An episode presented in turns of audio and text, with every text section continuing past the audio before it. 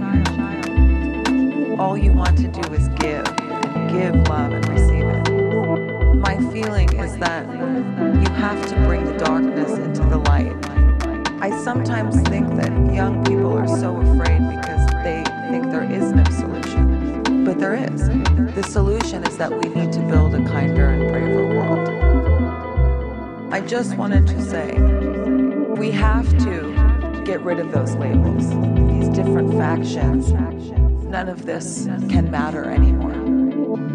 We are unified in our humanity. And the only thing that we all know, we all appreciate in one another is kindness. So this has to come before all things. And you must operate relentlessly this way with everything you have.